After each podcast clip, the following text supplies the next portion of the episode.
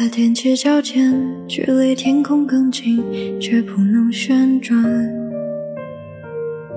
他伸出双手，距离拥抱更远。拒绝镜子吧，让遥远的光亮全都折射在别人身上。关于你自己，不如选择遗忘。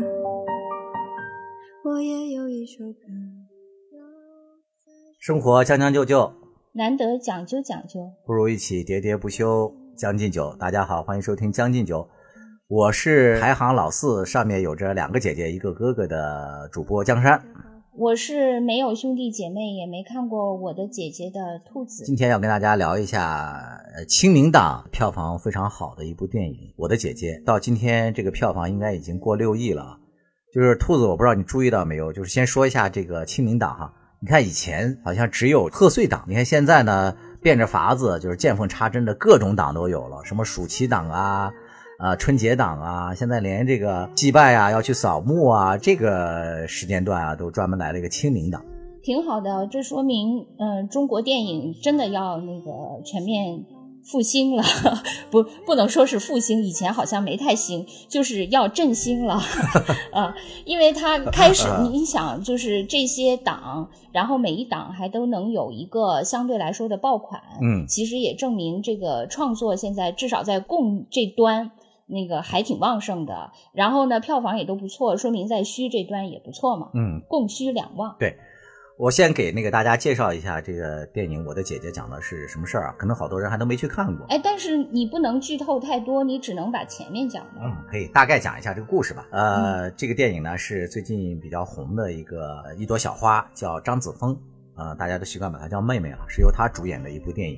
这张子枫呢演的这个角色叫安然，她出生在一个重男轻女的家庭，她这个父母呢就是一心想要个男孩，所以在安然出生之后呢。就让这个安然呢，就扮成残疾人，就小儿麻痹症嘛，就为了要一个二胎指标，因为那个时候就是二胎政策还没有放开，所以安然小时候呢，就由于自己呃经常没有伪装好，就经常会遭到家里的毒打嘛。后来这个安然呢，考大学的时候报了一个医学的这个本科，结果呢，他的志愿呢都被他爸爸妈妈偷偷的给改了，就改成了一个就是叫护理专业，因为可以早一点毕业，就早一点那个挣钱嘛。呃，所以这个安然呢就非常愤怒。他上大学之后呢，就跟家里基本上断绝了关系，靠自己打工，哦把自己给供出来了。结果呢，他父母呢在这个二胎政策开放之后呢，就要了一个弟弟。他这个弟弟呢，跟他就这大概四五年来嘛，两个人几乎是零互动，就基本上没有什么交集嘛。然后戏剧化的一幕发生了，就是这个电影的最开始，就安然的父母就遭遇了车祸，就去世了。去世之后呢，那他弟弟的这个去留问题到底是送给别人呢，还是由安然来收养，就摆在了他的面前。那安然呢，一心呢想那个考北京的研究生，因为他不甘心只做一名护士嘛，想当医生。但是呢，他这个弟弟的这个问题就摆在他的面前，如果要收留他弟弟呢，他就没有办法离开他们当地的城市了。这个电影呢，就围绕着这个悬念就展开了讲述。那个，我看这篇这个电影在网上又是跟其他无一例外，我觉得每个火的片子的标配就是一定要在网上吵架。如果能引发就是双方的对立，其实也某种程度上证明这个电影还算是爆款吧。因为如果都没人议论，就是失败嘛。所以这个电影，我觉得基本上那个很常见的就是两种嘛，一种就是亲情派哈，因为我看到很多那个呃 KOL 也是持这一这一个观点的，就是说他必须得去呃养育他的弟弟，如果是没有的话，就是只想什么，因为这里面还涉及到有一些什么房产啊、遗产啊什么的这些问题。就是说，如果只看重这些而不看重亲情，这个人简直就是呃没有起码的良知。这个也是有一一大派 KOL 是这个，然后另一派就是我们以前说过多次的，就是女权这一派嘛，就是说那个我不能成为这个呃家庭的牺牲品，呃我要那个追求自我价值。这一派也有呃就是女权以及 KOL 的那个力挺，包括像李银河。对，而且而且还是大多数，呃，就是刚才说的这两种观点，确实是我说的第一种观点，男性 KOL 较多；说的第二种观点，女性 KOL 较多，确实也有这个特点。现在的这个电影呢，就是尤其是进入了这个互联网，就新媒体时代，他为了有的一个好的一个票房呢，本能的要引起热议嘛，就是所谓的口碑营销。所以我在看这个电影的时候呢，你看完了也是这个感觉是吗？我简直看完这个电影之后，我就觉得这个电影简直是就是一个大数据时代下的这么一个产物嘛，就是甚至到他的呃某些台词都是精准的知道现在这个社会大家对什么话题比较敏感。然后哪句台词是为了挠哪些人的心？我感觉都为了这个做了一些精准的这个描写。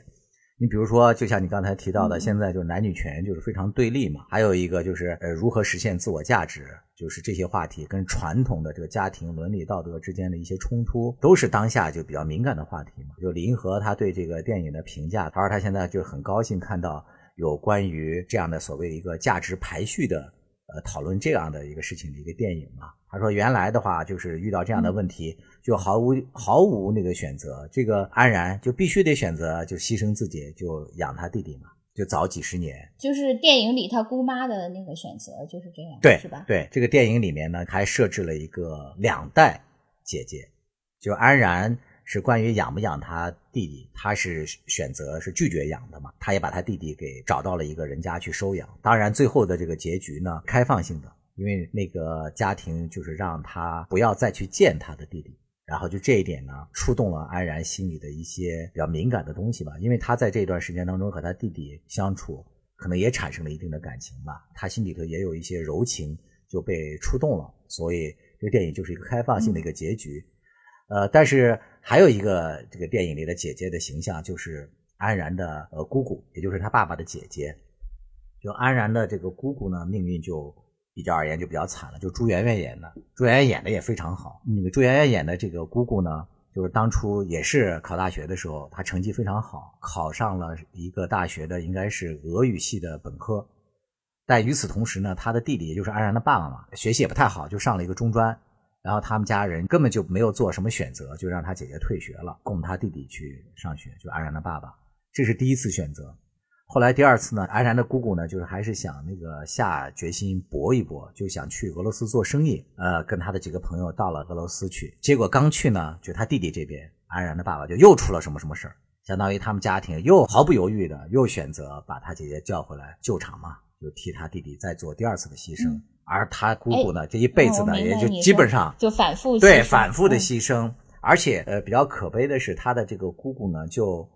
呃已经默认了，其实他自己在一定程度上也算是受害者吧，但是他呢已经默认了，所谓这个女性，她就是要为家庭牺牲的，所谓的姐姐，那就是要有姐姐的样子，所谓他心中的姐姐的样子是什么呢？就是。没有自我，就为了那个弟弟，为了家里要做这个无尽的牺牲。就是我觉得这个里面，就是呃，他和就他姑妈和这个女主角，其实还是有一点不太一样。就是因为呃，他可能他姑妈从小就接受了这种就是男尊女卑的呃这种思想。另外一点，这是不一样的。这个安然可能他从小就不接受这种思想，这是不一样一点。另外呢，就是他他电影里应该也没有写，就是说他们家呃为了怎样对这个他姑妈有怎样的伤害，比如说呃像对这个安然的这种伤害，比如从小让他装一个什么残疾人啊，就这一类的。我我觉得很多可能挺这个姐姐的一派也是觉得，如果这个家庭这样对我。就从小就是属于对我进行一种家庭的那个暴力，就是冷暴力和热暴力，既打我还是那种感情上的冷暴力。那如果是这样的一个家庭，包括后来的各种那个恩恩怨怨，我觉得那个选择就跟他姑妈的那种，因为他只是受一些传统的男尊女卑的那个，又是不一样的了。对，就是很多人对那个姐姐，如果要是选择了，就所谓的向亲情低头，就很多人就跟那个就是认为姐姐不要弟弟，呃，是那个冷酷的、自私自利的那个两种愤怒是一样的啊，就是一样的强烈。这里面还有一个点，就是我的姐姐这个电影实际上是有一个真实的故事原型，这个故事原型呢，在整个事件中又起到了一个让双方冲突更加剧的那么一个作用。因为在这个真实的故事里，这个姐姐呢，就是最后就选择了呃没有养育这个弟弟，她就走了。所以呢，那个很多人就认为这个现实中这个姐姐就是是太无情了，而且就有些那个律师什么的就又出来说说，根据那个民法典呃，这个姐姐她其实是呃违法的，但是呢，又有一些嗯，就是支持这个姐姐要向这个嗯对她伤害了很多的家庭告别的这一派，又说说其实那个抚养和抚养。是两个不同的概念，就是一个是抚养的那个本身，还有一个是扶持的那个抚养，这两个是不一样的。就是所以呢，我觉得在任何一件事情上，就是你只要是有了立场，他提供了一个新的那个所谓的物料之后，大家都可以各自解读。这个也是一个特别典型的例子。我对这个电影的评价，就我觉得就是分这么几个层面来说啊。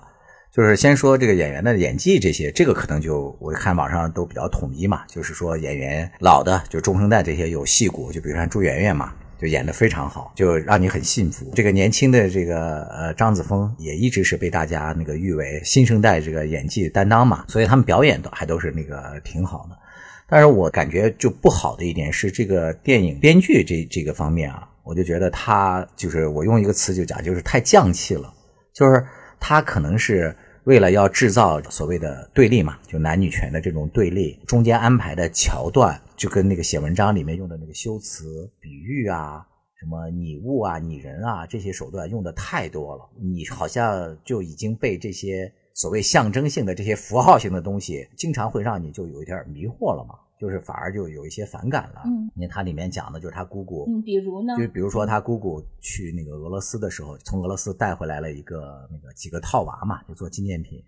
然后那个套娃呢，就在那个电影里面就反复出现。他姑姑的意思就是女人嘛，就是这一代一代的，就是一代一代要套上去，都是一种模子嘛。但是那个张子枫的意思呢，那我们为什么要活成套娃的模样呢？他就要抗争嘛。后来经过那个几次争辩之后，他姑姑也理解了，就是新一代的这种姐姐，她可能会有自己的追求。于是呢，他姑姑呢就把那些套娃就不同的套娃套到了一起，然后说：“对，套娃也不需要每一个套一个嘛，就不同的也可以套到一起，就类似于这种东西，就是我觉得有一个两个点一下睛就行。但是如果你通篇里面这种东西太多了，就会让你觉得就有点嗯，就是逆反了。它可能它可能也是一种呃精致的安排吧。就是你比如说，我也看到有些人说他这个电影里有一个有几个隐喻嘛。就是一个是说那个皮球，对，就是说这个弟弟总是踢皮球嘛，就相当于对暗喻了他弟弟的命运嘛，就像皮球一样被踢来踢去。就是说，对，被人踢来踢去什么，这个是一个暗喻。另外那个就是还有皮夹克，嗯，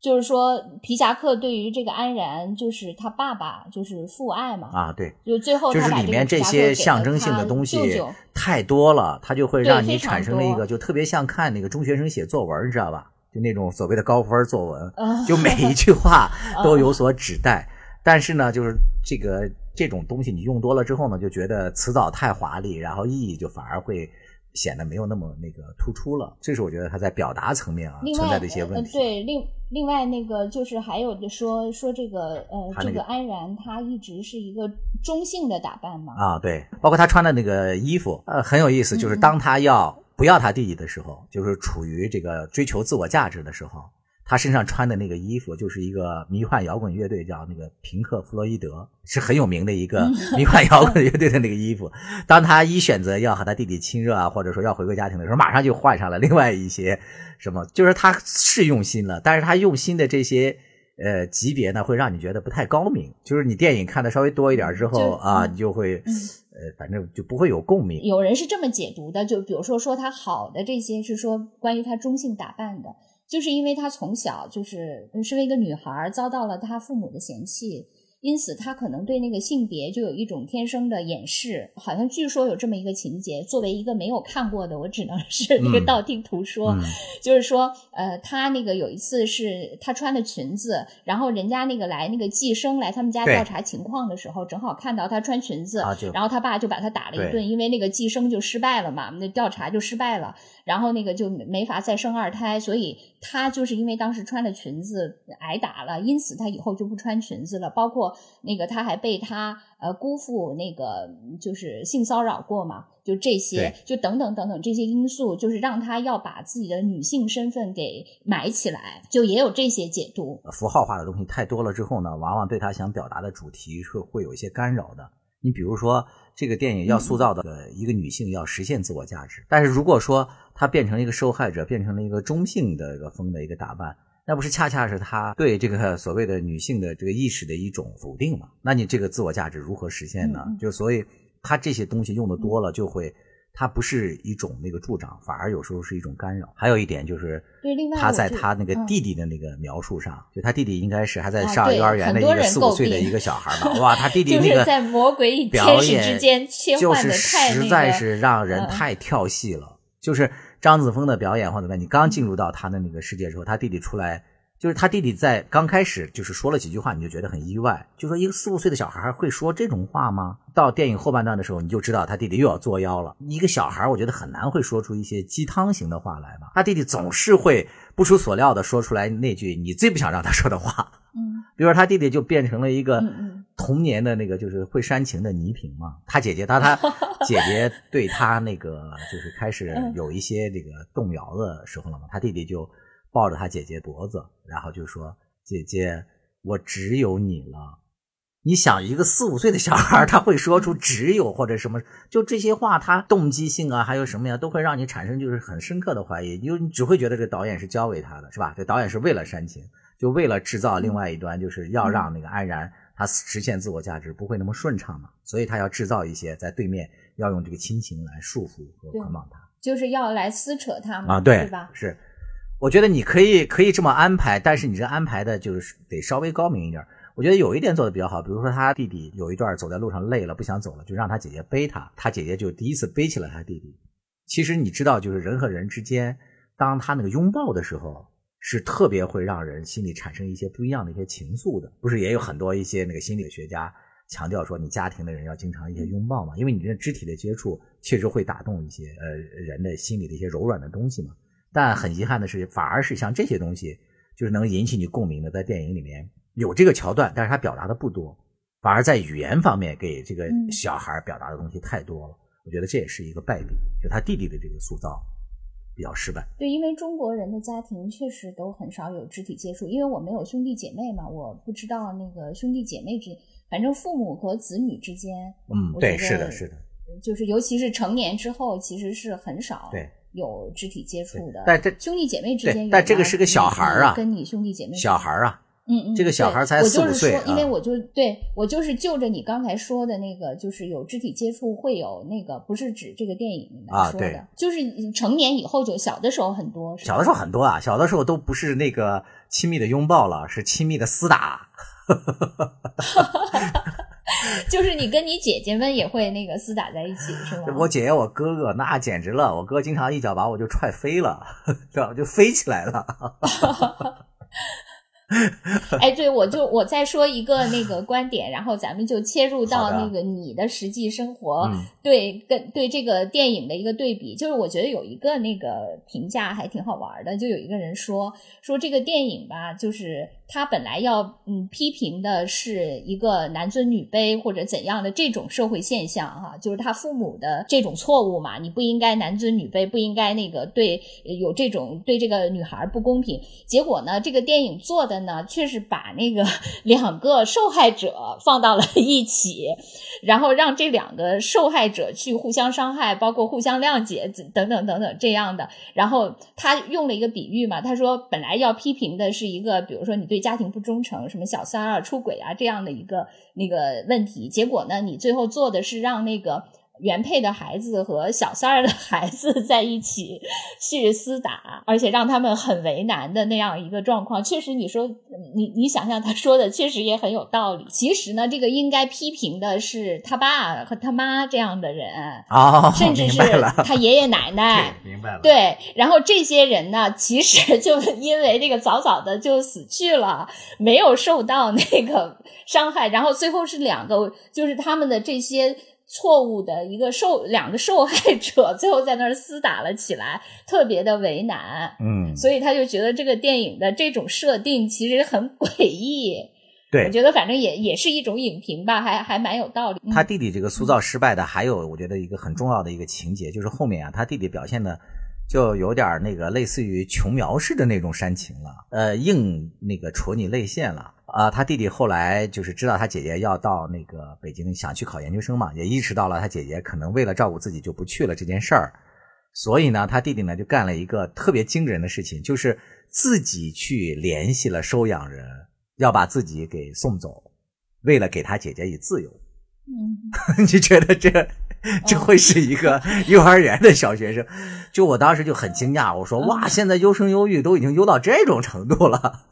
我可能得上到大学才能明白。你看，这不是证明了重男轻女是有有有意义的对吗你看这个男是对，多这个男的厉害啊！牺牲自我，对，你看还是我们男性的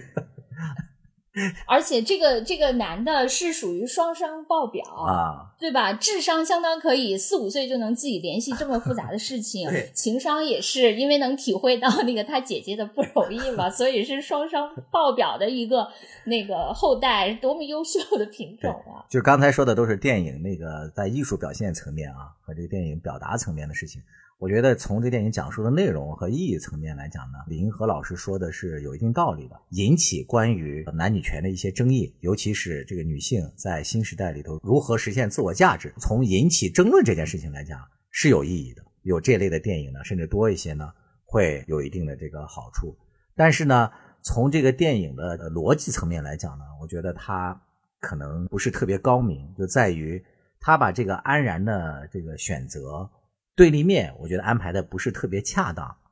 这个对立面就变成了一面是安然要实现自我，另外一面是安然要放弃亲情。暗喻是什么？或者说带来的一种深层的意思是，那女性你要想实现自我价值，那你就得做一个无情无欲，或者说我不需要亲情，不需要家庭，变成了一个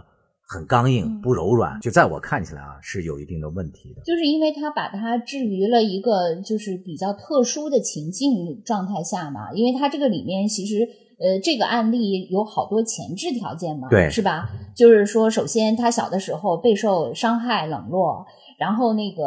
他父母又突然去世，然后还有什么呃房子、什么遗产、什么这些问题，然后还有他姑姑作为那个一个呃，就是先这种案例的一个那个套娃哈，来教育他等等等等，就是他有很多那个前置条件嘛，因此就会造成他这个冲突特别那个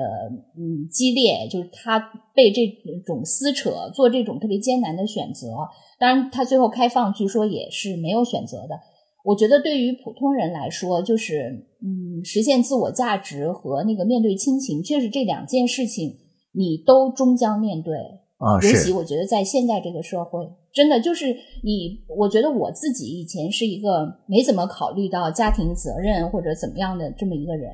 但是呢，你会随着，因为这个女孩其实她才二十岁吧，在这个拍的这个二十出头这个人物，嗯，比如说我二十岁的时候，我可能觉得什么家庭、亲情、责任这些事情，呃，跟我关系不是特别大。但是你随着你年龄的增长，你终将面对这个亲情、责任什么这些一系列的事情。我觉得就是说，你自我价值和和你的这些谁也逃不开，两个都终将面对。是你要终将面对，但是这两个一定不是说我非此即彼，不是说我要做二选一，就是不是一种零和游戏嘛。对，但是在这个电影里面，嗯就硬生生的变成了一个零和游戏，就是说我要选择独立，我就不能要亲情；我要想回归家庭变亲，我就不能独立。他是做了这种二元对立，我觉得是处理不太好的一点。对，就是因为他把要把，因为它是一个戏剧对那个冲突嘛，就是要把人物置于一个，就你刚才说的那些，就是说他之所以要让他弟弟呃一一下由一个魔鬼变成了一个天使，其实就是要加剧他这个选择的艰难性嘛，是。就是好像就像一个天平一样，就是我本来是这个电影的前置是先在那个左边的这个上面已经放了一堆砝码了，嗯就是让他心中的不平什么等等放了一堆砝码，然后那个他呃包括他弟弟特别刁钻古怪什么的，但是你你要让他艰难选择，你只好在天平的另一端再放上砝码嘛。对这个砝码就是比如说他弟弟突然那个摇身变成小天使，这个就是一个沉重的砝码吧，因此他才做你们天平座对换成你你会怎样 选择天平座？是的，我我我觉得他这个导演他安排这样的一个环境呢，可能就是像我刚开始说的，他确实已经敏锐的意识到了现在可能在那个当下的热议的这个社会议题当中，有关这个女性如何处理，就是她个人的在工作中的发展和在家庭中应当承担的这个责任这中间，确实有一种矛盾。可能在这个当中，这是一个很热议的一个话题嘛，所以她也想进一步就是暗合这个主题，引发大家的这个争议。哎，那个闫宁是北大还是清华的？啊，清华的。她后来她不是有一次在接受那个采访的时候，她也说过类似的话嘛？就别人问他说：“你作为一个女性科学家，是吧？你是如何处理什么工作和家庭的这个矛盾的？”他当时不是就挺生气的吗？他当时就说：“那个为什么要在科学家前面加一个女性？说这个为什么这个男科学家就不会要这个去解决这个问题？”他其实也是当时也是从这个女性主义出发吧，回答的这个问题嘛。但是从他这个例子上，可能也能看出来，所谓关于女性是回归家庭还是实现自我，可能确实是当下一个比较突出的一个现象、一个问题嘛。但是我的感觉是，其实当下这个这个问题确实对不论男性和女性来讲，呃，社会压力增大，然后工作比较忙碌，是双方都要去面临的问题。你不能把这个问题仅仅的就抛给女性，都是不公平的嘛。那像这个电影，它最后引发的一个争议的一个结论，就好像是默认了，就是说这个问题它就是这个女性的，你要回归家庭了，就是你就没法工作了。你要想工作，你就没法回。就我觉得他这种二元对立背后。反而这个逻辑，我觉得是不够合理。因为它这个设定呢，你比如说这个设定是一个哥哥和弟弟，或者哥哥和妹妹，或者姐姐和妹妹，又将怎样呢？就是因为这个里面的那个砝码就有点变化了嘛，对吧？因为它这个里面有一个很重的砝码，就是关于重男轻女这件事情嘛。如果你替换成，比如说她是姐妹俩，这个重男轻女这件事情就不出就不存在了。她可能就是面临的一个直接就被送走了。那个不是她只她面临的问题就是那个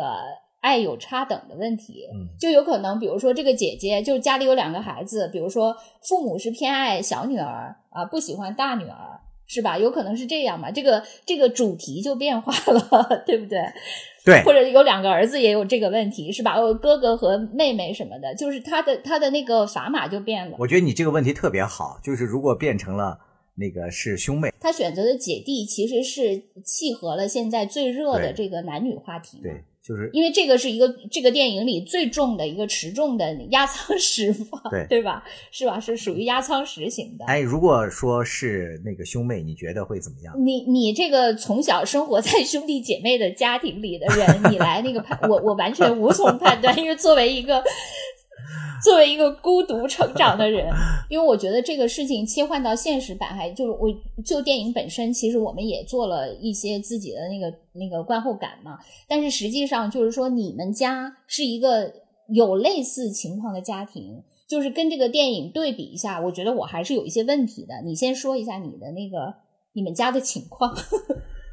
我们家呢，这个情况呢，其实也比较典型，但是又稍微有点特殊。就是因为我们的祖籍是山东嘛，就是我父母都是地地道道的那个山东人，他们后来是作为退役的军人和知青去的新疆，但是我们当地的整个的那个兵团嘛，其实都是那个山东的亚文化嘛，都不说亚文化了，就直接是山东在那个新疆兵团的一个分支了。做你想，山东作为所谓的孔孟之乡，对中国的历史上的很多的一些这个文化传承，那还是非常的那个坚定的。所以，我们当地重男轻女的这个事儿呢，据我父母他们来说呢，比这个我们的老家比这些要好很多。但是在我们看来呢，其实也好不到哪儿去。呃，我我以前在我们的节目中不是也提到过吗？就是说，在那个改革开放之后，就好多我们当地的人就想，因为将那个相对政策当时还比较呃死，就是经商啊和各方面经济不够活跃，所以好多当地的人就想。再调回内地老家去工作，就回山东嘛。你知道他们当时普遍用的一个策略是什么？就是让这个家里最大的女儿先回老家，然后嫁给当地的某个人家，就一般都是这个有权有势的啊，就作为这个筹码，把全家人调回去。你想，你本身这个婚姻，你的动机就不纯，作为一个砝码，就像类似于和亲一样嘛。只不过你当然合的不是当地，呃，移民的时候也是这样嘛，移民也有时候是这样搞的。对，一个人先出去跟国外的人、外国人结婚了，然后再把那个一家大小 都搞过去。对，其实他，对对对，其实他这个带来的这个悲剧是，好多这个女孩跟那个她的这个婆家，甚至跟这个对象，基本上都没有怎么接触，甚至都没怎么见过面，这个亲事就已经说定了。那说定了之后，这个女孩就嫁过去。嫁过去之后，你看现在过去几十年了，你再回头看，就好多就是悲剧。我我姐姐的有一个还不错的一个同学，就是长期遭到那个家暴嘛，就类似于你是好像是我们家买回来的一样，我们家做了那么多，为你们做了那么多事儿，那这个男的就长期家暴，最后家暴到这个大姐她没有办法在当地再待下去了，就把女儿抛弃了，逃到了新疆，现在在新疆生活。然后她这个女儿呢？直到他上了大学，他才偷偷的回去跟他女儿相见。然后他女儿呢，就是被家里人教育的，就是他妈妈多么的不好嘛，抛弃了他或怎么样，但是根本都不知道这背后发生的这些事。就是我举这么一个例子啊，你就可以想见，就是我们这个年代的这一批呃姐姐们在家里面，他们所这个付出的牺牲有多大。哎，那就是像比如说像你父母这一代人，他们会觉得呃这样是不公平的吗？其实我跟你说，我们家稍微有一点特殊，是在于因为我妈是呃老师嘛，她是受过教育的。呃，在我们四个孩子的成长过程当中，应该来讲，在这个小事上啊，她没有什么所谓的男尊女卑的，就是在这个受教育啊，或者说这个给予我们的条件方面呢，也都差不多。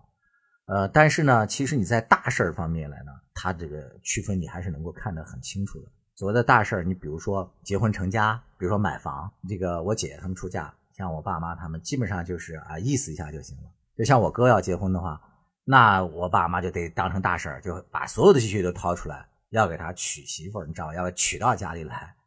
嗯嗯。另外还有就是他在对我我哥哥的孩子和对我两个姐姐的孩子的态度上也截然不一样。我哥的孩子我叫侄子啊，我两个姐姐的孩子叫外甥。我们家就比较巧，就这三个呢都是小子。都是男孩他们三个经常暑假的时候就都到我家去玩嘛，因为我们家在那兵团的农村，还有一套房子。你看，像我爸，他原来在世的时候，他对我两个姐姐家的孩子呢，都客客气气的，就是从来不会打骂他们。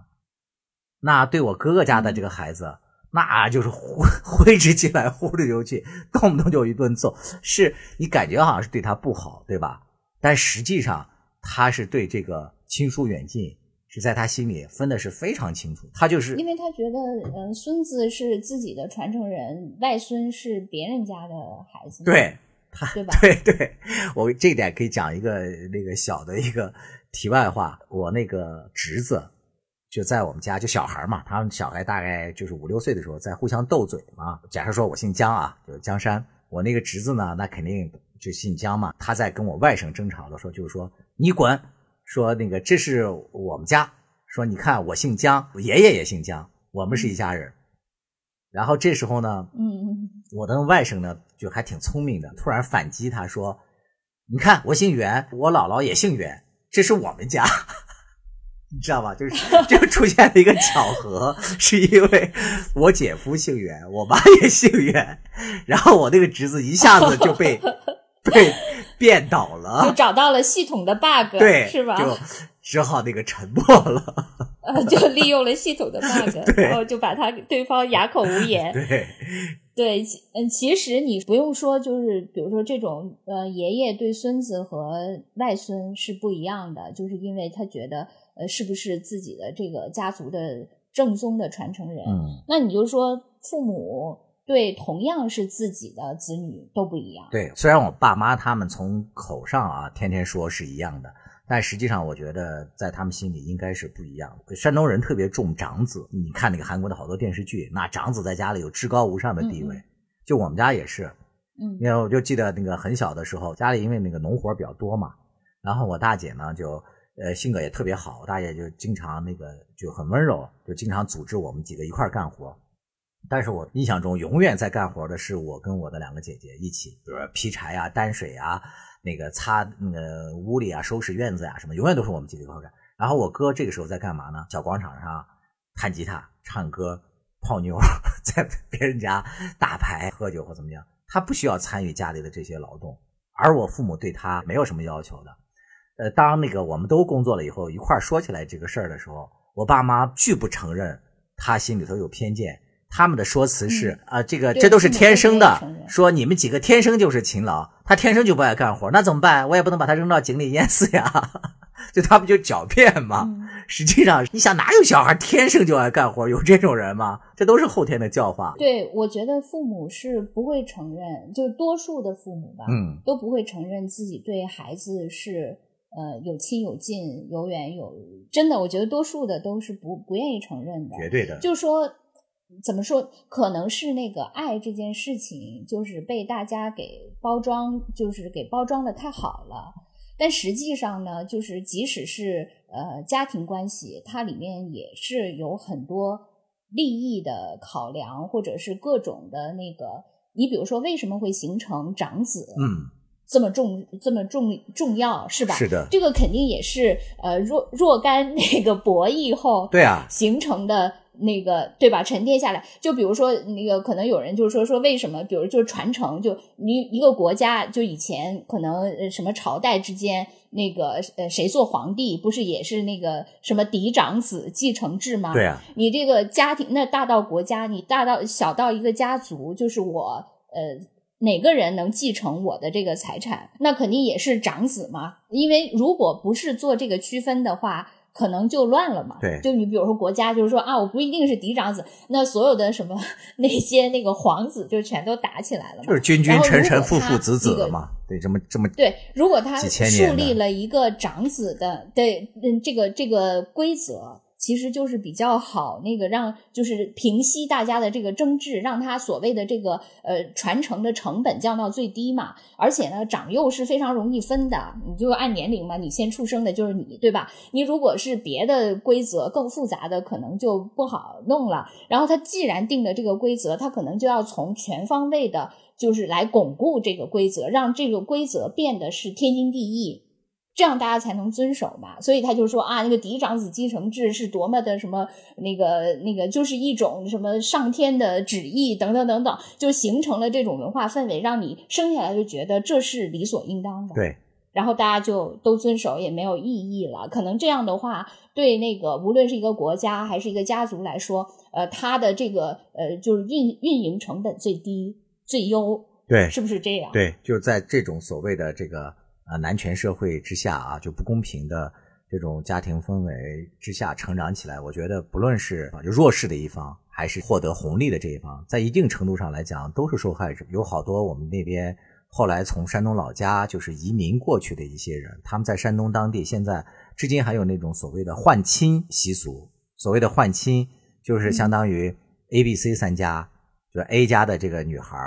条件比较好，但弟弟不是比较差嘛，然后她就要嫁给这个 B 家。比较简单的就是 B 家呢，就再把这个女孩再给他，然后替这个弟弟换一个亲过来。就稍微复杂一点的，就是三家这样换，A 换到 B 一个女孩，B 再换到 C 一个，然后这三家这样转。你会发现，其实这个好多这个女性就是换过去之后，也就类似于包办婚姻嘛。咱们某个同事，他们家用的那个保姆，就是我从那个老家介绍过来的，被换亲。过去之后就也是一个长期遭遇家暴逃出来的这么一个女性。哦，当然他现在到了北京也见了世面之后，呃，回去之后也勇敢的离婚了嘛。然后他现在过得非常幸福。那你觉得你父母就比如说对你两个姐姐，嗯、呃，无论是从那个就是上学、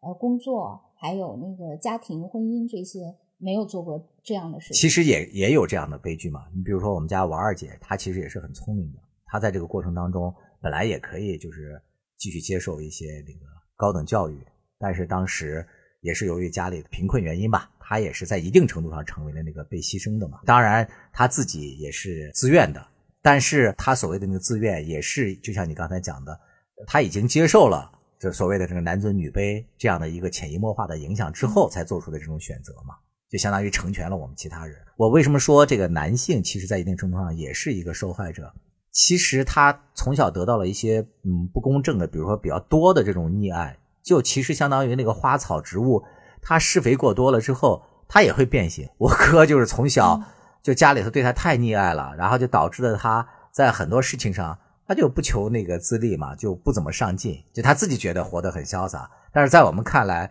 也没有什么保障什么之类的，反正总让我们为他也捏一把汗吧。他这个还算好的，你知道，在我们当地就那种啃老族。非常普遍，普遍到什么程度？基本上有一个算一个，并不是呃，并不是现在买房以后才有，绝对不是，以前就有。我们当地的房子是很便宜的，就是就便宜到基本上是所谓的那种公租房嘛，你就不需要交什么钱，就住房都能解决。但是由于这个所谓的这个重男轻女文化在我们当地太这个普及了，就这些男孩儿这个长大了之后，现在都已经是男人了，也四五十岁了，他们的父母都七八十都退休了，在家拿退休工资，但他们的父母的退休工资基本上没有花在自己身上的，全都是花在这些儿子和孙子身上，就啃老，很少见到说基本上没有说这个女性啃老的，就百分之百都是男性啃，而且啃得理直气壮。我妈就说她有一次过年嘛，回老家还是怎么着，就见到了当地的，就是我哥的一个朋友，我哥的一个朋友就特别羡慕的跟我妈聊天说说，哎呀，阿姨，你看你们都是老师退休，也算是那个事业编嘛，说你们退休工资高啊，说那你这个你们你你们儿大儿子可过得舒服了，说你们这个钱他都花不完，就他觉得这是 他就是默认，他是默认嗯的。然后我妈说：“哎，我的工资为什么都要给他呢？”然后他们就说：“那你不给他，你给谁啊？”就他觉得你只能给他。然后我妈就那个对他的这个说法嗤之以鼻 嘛。然后回来向我们说，然后说的时候呢，我我们几个呢，我和我姐姐他们呢就在底下面面相觑，是因为他的工资也基本上因为你妈实际就是这么对做的？只不过虽然以借的名义，就是你妈已经进化到，对，已经进化到我可以做，但你不能这么说，已经是不是已经进化到了给而不自知的地步了。其实你刚才说就是这种长子啊，就这种溺爱型的长子，其实你呃后来想想，咱们看的那些宫斗剧什么的，要这么说，那个因为皇室传承可能它不像家族传承是它是大事儿嘛，所以它还有那个什么皇子之间的争斗嘛，就是形成了一种竞争。让那个呃太子他就必须得自强，如果他不自强，他就会被废掉，就是他有这种可替代性，所以呢，就是不会出现就是完全那个呃很很废柴的长子，对，反而皇权，所以竞争机制很重要。反而皇权比我们这个普通的民家的这个还要先进。我们这个没有竞争机制啊。引入了竞争机制啊，对你这个就是那个指派的。按理说我们家也有竞争机制啊，还有我的，但是我没有入法但你也。啊，你没有形成是吧？你不，主要的问题是因为我没有孩子，嗯他们没有长孙，只有长子、长孙。哦，对，长孙也是一个很重要的。当然了，是吧是虫嘛，哦，而我只有葫芦和你佩奇为什，么不先生？一猫一狗你。为什么不先声夺人？在你那个刚刚具备这个功能的时候，就先把长孙给占上。我侄子什么？我侄子比我小十哎十九岁，二十岁还是十九岁？我总不能在那个时候就生你可以生抢生，你可以的，不，你可以。那我不也变成了这个 你看，男尊女卑的这个牺牲者了吗？我有清醒的认知，你看你什么男尊女卑，你这个就是男男的竞争了，对吧？就看谁先生出来那个第一个男的。那不就是用一个错误去掩盖另你要外一个先错误了提前？布局啊，提前布局，没有布局上。我在网上也看了好多关于这个电影的争论嘛，就很多人就说这个电影就是瞎掰，说哪有那么什么严重的男尊女卑或者怎么怎么样。就是我我每次看到这种那个争论，我总觉得他们对中国的社会啊，我觉得真的是欠缺了解。我特别想强烈的建议他们多去中国的一些你，说的就是我，我知道，你直接说。对说的就是我直接没我强烈。的想建议兔子们多去中国的农村走一走，做一个农家兔。真的，中国农村的这种，可能确实是因为，嗯，对，因为我那个面对的就是家庭的那个问题，就不是这些嘛。就比如说，因为呃呃，我们家好像就是这种男尊女卑的，就包括我们家族里男尊女卑的，好像都不是很不是很多这种情况，因为主要都是我觉得独生子女。对，另外一点是，我觉得跟你们家的家庭背景也有关系。像你爸妈，他们在一定程度上都是高知分子嘛，他们长期受到的这些教育啊，各方面都是比较先进的。我姑姑哦，你也有一个姑姑我姑，姑姑那个，对我姑姑她那个有两个儿子嘛，嗯，然后那个她特别想要女儿啊，所以呢，对她生了那个第一个是儿子，第二个还是儿子的时候，她就把她第二个儿子在小的时候，就是上小学之前，一直打扮成女孩儿，他就一直给他那个 花枝招展的那个。现在呢？呃，当然现在就不是了。他变成女孩了吗？他没有，呃，没有那个形成认知差，就是他的性别认知差异没有。我这个表哥好遗憾呀。就是说，他们你少了一个姐姐。他们的那个问，他们的问题就是在于，他们都不是那个男尊女卑，是恨不得有一个女。他们，所以我他们是女尊男卑。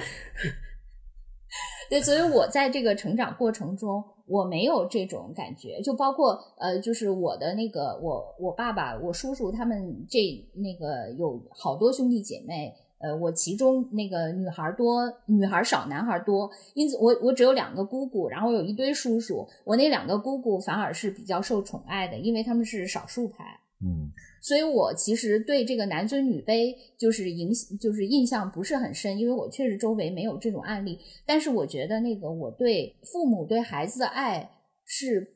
不平等的，就是爱有差等这个事情，我是觉得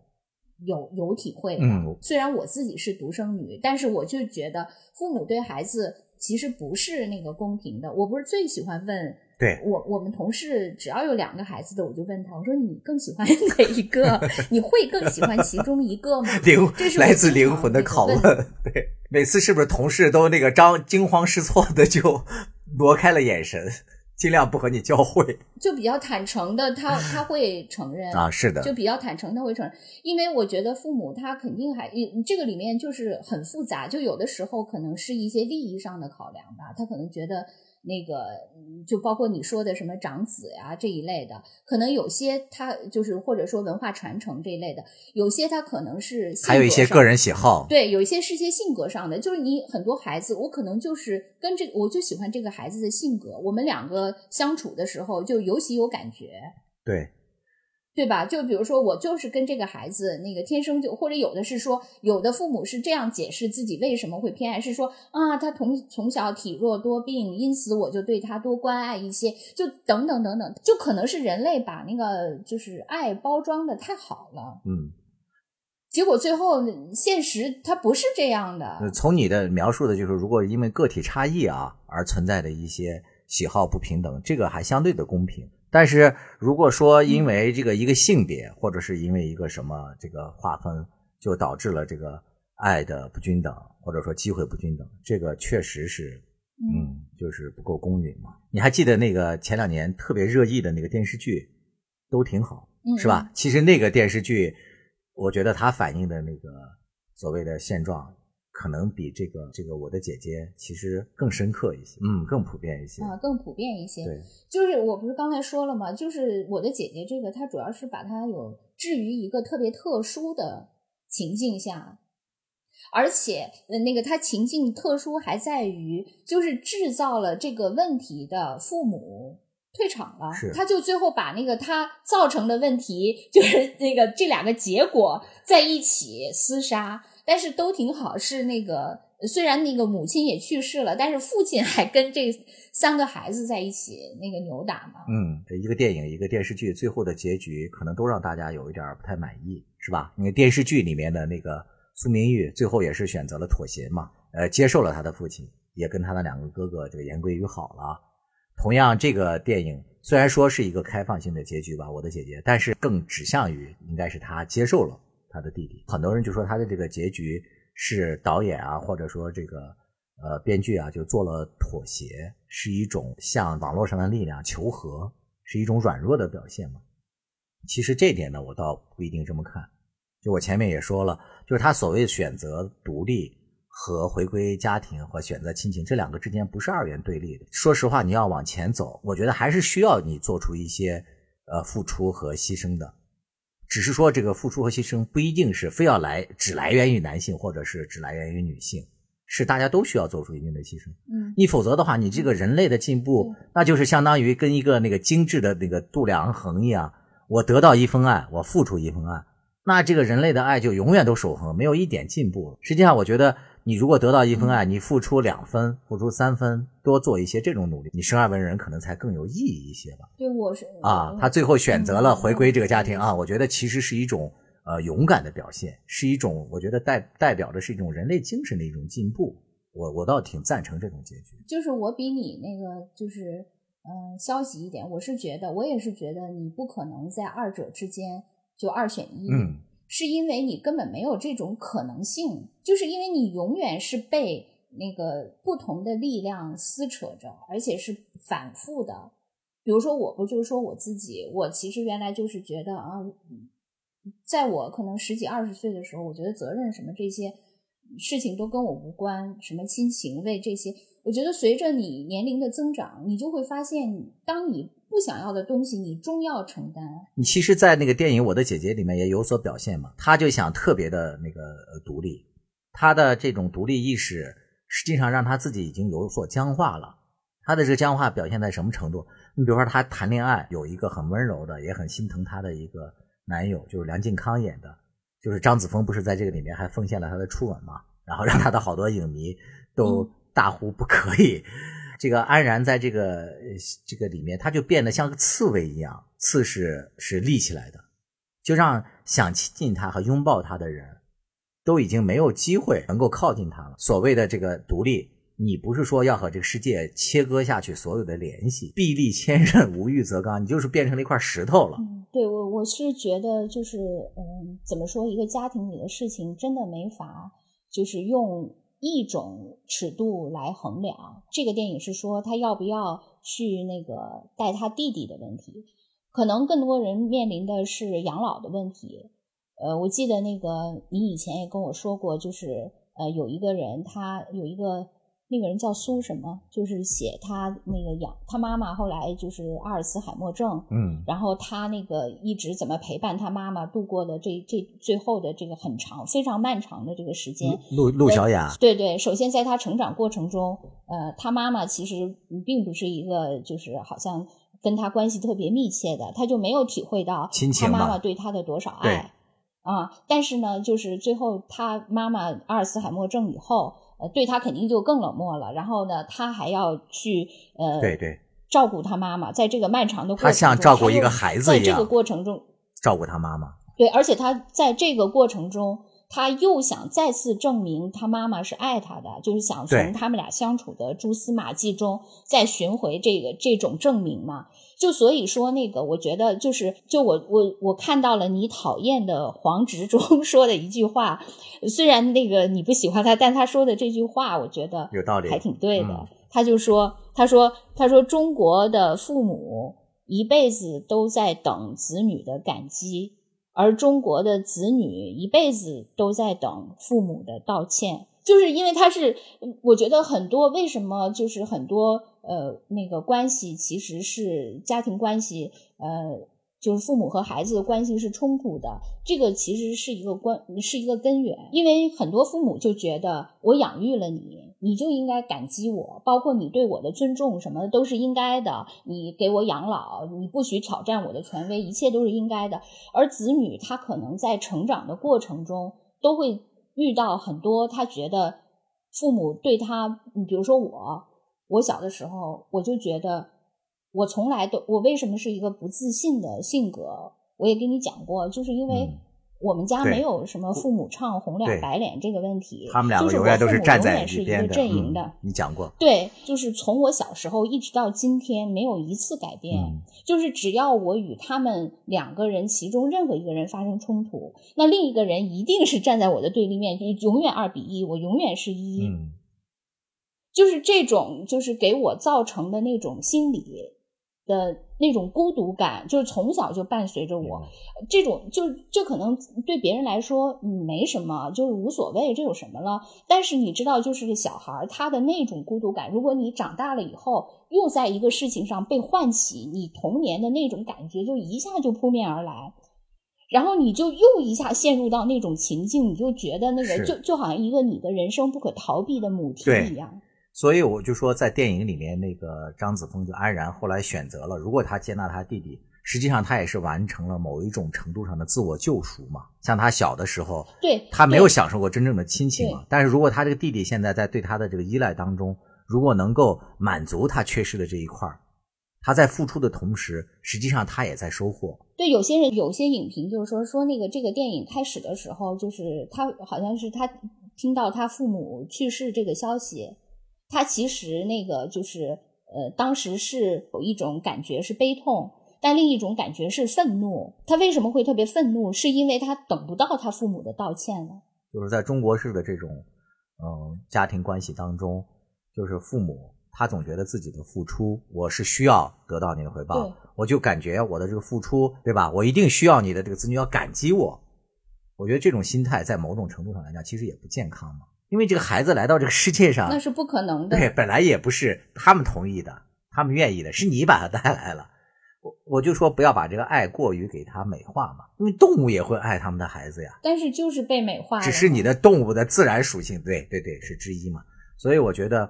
好多这父母啊，就特别爱忆苦思甜，向孩子这个倾诉，说他当初对他多好多好，或怎么怎么样。实际上，我觉得这种倾诉，一方面呢，会让这个孩子呢就产生一种内疚感，感觉好像是他自己到来加加强了这个家庭的负担，拖累了父母，有这样一种不好的感受。还有另外一点之后，我觉得也会让这个子女觉得比较尴尬，或者说甚至反感。嗯，而且我觉得这个矛盾呢，就是这一对儿矛盾，就是一方面求感激，一方面求道歉的这个矛盾，会在那个父母老了以后，就是子女要跟对父母进行养老这件事情上，其实会爆发的更激烈。没错，因因为之前就是还好吧，就是嗯，就是在你的那个成，就是孩子的成长期的时候，其实还好。然后那个后来就是可能你有一段时间是离开父母的，在外面上学呀、什么工作呀、打拼啊。但是当那个你父母呃，就是他需要你照顾的时候，你们又得在一起。其实我觉得很多人的人生可能都是这样。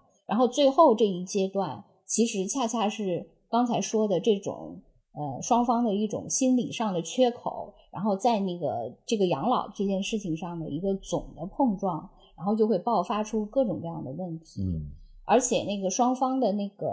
呃力量对比又发生了变化嘛，因为你小时候父母是强者嘛，对，然后你是一个弱者，就是角色然后角色也改变了突然要变成对，你要变成一个强者，他变成一个弱者，但是他心理上呢，他又说你必须得尊重我，我还是一个就是从那个伦常秩序上，我还是一个要被尊重的人，对，但他实际上又已经是一个弱者了。就是说你，你有很多的责任，但是你并不能有对等的权利。你小的时候，父母当然对你有很大的责任，但他也拥有相应的权利，对吧？你你是一个就完全听他安排的，但是到了这个父母的晚年，其实你有。无限的责任，你并没有对应的权利，因为这个对应的权利要挑战很多事情呢，要挑战那个这个长幼尊卑的秩序等等。你你不是说你一定要被什么颠覆呃把它，但是你这个里面就是一定会有话语权上的事情嘛，对对吧？各种选择、生活习惯、观念等等等等，就是这种冲突就会在这这个是爆发，因为大家的角色转换了，然后心里又有这样的缺口，我觉得这个矛盾简直是太层出不穷了。哎，反正这个太难了，我觉得这个技巧。嗯其实我自己想的，我觉得比较好的养老方式还是呃，就是几个老人在一起养老。对，然后呢，当然那个就是他们得不停的 引入新的老人，就是 对，你明白吧？明要不然最后走的那个人太痛苦了吧？要有接接盘侠地，对，就不停的对有接盘侠，然后就是这样的一个秩序，可能还当然他又是。他又是另一种矛盾嘛，就是这些老人之间也会有，就是刚才说的那那些碰撞，但是就是那个大家的心理缺口又不不一样了，就是跟父母和子女的那个又不一样，但是另外一种嘛。不过呢，就是那个时候就毕竟是同代人，而且大家面临的问题都一样，比如说大家都要面临衰老、疾病等等等等。我觉得整个的心理态势是一样的，虽然可能生活习惯呀，包括也有一些利益上的那些那个纠葛嘛，但是不管怎样，大家是面临共同的问题，心态是是还有共鸣点嘛。其实这个就尤其是几个呃，就是一辈子的朋友啊，大家都互相了解的，就最后在一起，这样还是比较好。就是一辈子的朋友要求有点高嘛，就哪怕半辈子也行。比如说现在正在听我们节目的朋友，想要跟我们抱团养老的，赶紧加我们微信啊！从现在开始，我们一起做朋友，一起来应对养老这个 难题。我们的微信是来，快兔子背一下，又开始鹦鹉学舌了，啊兔子一三四八八七七六三三六，加一下我们节目的微信啊、让我们一起抱团养老吧。我们也非常希望大家把我们这个节目转发到朋友圈啊，或者是其他的一些社交媒体啊，替我们拉拉新。我们现在在很多平台都可以收听，大家可以根据自己的收听习惯，呃，选择我们的平台，包括喜马拉雅、蜻蜓、小宇宙、呃，网易云音乐和 QQ 音乐。对，转发这上面的任何一个节目链接到社交媒体上去，我们都很。感激，对，都可以获得跟我们一起养老的机会。这是一个什么好机会呢？好各位好，我是中央广播电视总台主持人李志。面对生活，是该将就将就，还是该努力讲究讲究？且听我的两位老朋友兔子和江山为您好好说道说道。欢迎收听脱口秀节目《将进酒》，每周一、周四晚八点准时更新。